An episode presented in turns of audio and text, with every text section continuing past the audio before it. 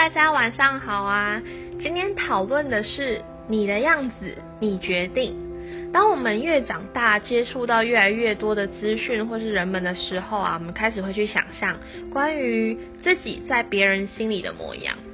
你是否曾经为了成为谁目光里的模样，而让自己好辛苦啊，或是最后迷茫，忘记自己是谁，忘记自己原本的样子？其实啊，谁都不能决定你成为谁目光里的样子。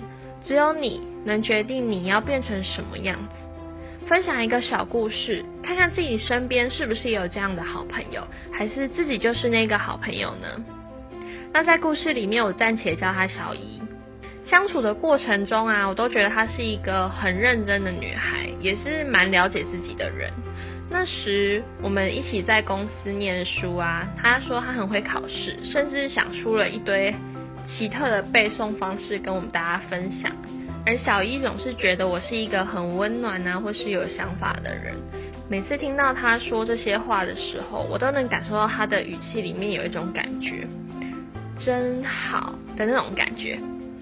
小一非常讲义气，更是有他独特温暖的地方，我一直都记得。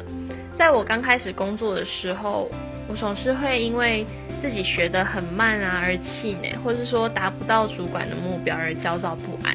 小一他就会说出几句搞笑的话来暖和气氛，或是针对问题一起讨论更好的方法去解决。甚至在我最后要离开到新城市发展的时候，小一还特别去百货商场买了超多的零食挂在我房间的门口。这个真的是我见过最特别、最特别的道别方式。他说怕我到新的地方没有吃饱，很可爱吧？说到这里，你是不是发现了什么？其实温暖跟有想法这个特质呢，一直都存在小一的身上，只是当他刻意去想的时候，自己又很容易把标签贴在自己身上，觉得诶我没有这些特质。身为人类的我们，有一个与生俱来的能力，就是一个爱比较的心态。这个心态呢，它会影响我们思考自己对于未来的可能性。所以，放下一些对自己的成见，放下对自己的不满意，先把觉得自己怎么样的这个想法把它拿掉。我们因为害怕自己不够好而去承认自己真的不好，以至于把这些标签贴在自己身上，阻挡了尝试更多事情的可能。其实，你绝对可以成为你想要的那个模样。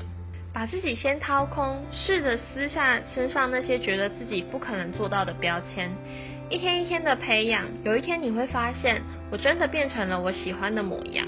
像是说，我也想要有很多知识，那就多看书，多找相关知识补充啊。这时就会有人说，可是我又不爱看书。来，我们一起来回想哦。我不爱看书，是因为求学时期为了考试，为了好成绩，为了念好学校，所以逼着要看书。但是，当你心里有想要的答案、想要的东西，是不是就会愿意去找答案、去看书？这时，看书这件事情对自己就变得有意义了。所以，我们再更改一下刚刚的说法，其实他不是不爱看书，他只是不爱被人家逼着看他没有兴趣的书。那这个理论呢？我觉得很像是说，当我假装如何，你就真的会越来越如何的道理是一样的。以前在服务业的时候啊，除了专业，最重要的就是笑容。但是，一大早清晨四五点的时候，要怎么表现好开心的样子？就是要假装我今天好满意、好开心来上班呢。那日复一日，在彼此的笑容跟笑容的传染下，莫名的就学会了一上班就能真心开心的感觉，而且那是自然而然的，超神奇的。谁都不能改变你成为谁目光里的样子，只有你可以决定你要成为什么样子。这集好声音就分享到这边，好朋友们，我们下次见，晚安。